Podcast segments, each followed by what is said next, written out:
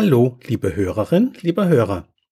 Herzlich willkommen zu Schulerfolg ist lernbar. Hören Sie heute aus meinem gleichnamigen Buch eine weitere Erziehungsgeschichte. Sie heißt Perfektionismus. Wie kann ich meiner Tochter helfen? fragt mich eine Mutter nach meinem Vortrag über Konzentrationsförderung. Sie ist vor allem in Prüfungssituationen viel zu langsam, weil sie immer alles ganz perfekt machen will. Wie alt ist denn die Kleine? frage ich zurück. 17, Klassenstufe 11 am Gymnasium.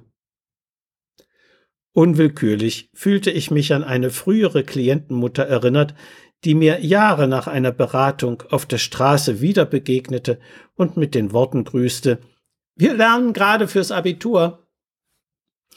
Einerseits ist es ja wunderbar, wenn sich Eltern über die ganze Schulzeit hinweg für das Wohl und Wehe ihres Kindes interessieren. Andererseits darf dieses Interesse jedoch die Selbstständigkeitsentwicklung nicht beeinträchtigen. Kinder lernen in der Schule zum ersten Mal im Leben allgemein verbindliche Maßstäbe für Leistung kennen.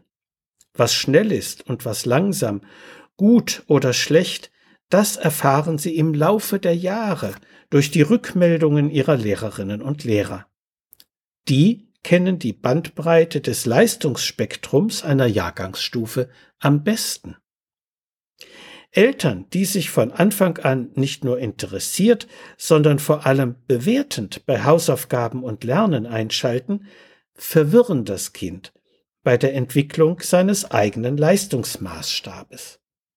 Eine Schülerin, die es am Gymnasium erfolgreich bis in die elfte Klasse geschafft hat, sollte so selbstständig sein, dass sie eine gute Balance zwischen Tempo und Korrektheit bei der Bewältigung ihrer Aufgaben gefunden hat.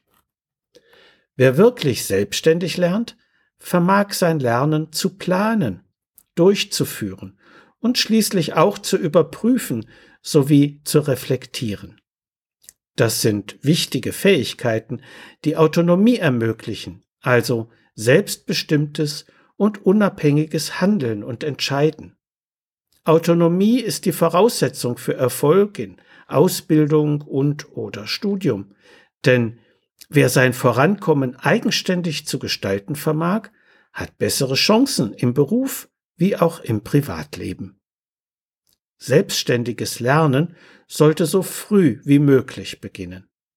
Das erleichtert es Kindern auch, sich ihre Lernerfolge selbst zuzurechnen. Derlei Erfolgsgefühle motivieren weit intensiver, als es kleine Belohnungen je könnten. Eine wesentliche Voraussetzung für die Entwicklung von Autonomie ist Zeit. Druck, um schneller zu arbeiten, dagegen verhindert die Entwicklung von Selbstständigkeit. Ich frage die Mutter bei meinem Vortrag, leidet Ihre Tochter denn unter ihrem Perfektionismus? Möchte sie daran etwas verändern? Ehrlich antwortet sie, nein, eigentlich nicht. Da scheint also schon eine gute Portion Autonomie vorhanden zu sein, Darum lächle ich sie ermutigend an. Einen Augenblick später, nach kurzem Stutzen, lächelt sie verstehend zurück, bedankt sich und geht. Es ist nicht immer einfach, sein Kind allmählich loszulassen, aber genau das verhilft ihm zu wachsendem Selbstvertrauen. So viel für heute. Sie finden viele weitere interessante Erziehungsgeschichten und hilfreiche Sachtexte in meinem Buch Schulerfolg ist lernbar, erschienen im Medu Verlag Dreieich. Wenn Sie Fragen zu Schule und Lernen haben oder meine sonstigen Bücher und Materialien bestellen möchten, können Sie gerne über meine E-Mail-Adresse info at schulberatungsservice.de oder über die Webseite www.schulberatungsservice.de Kontakt mit mir aufnehmen. Alles Gute und bleiben Sie gesund. Ihr Detlef Träbert.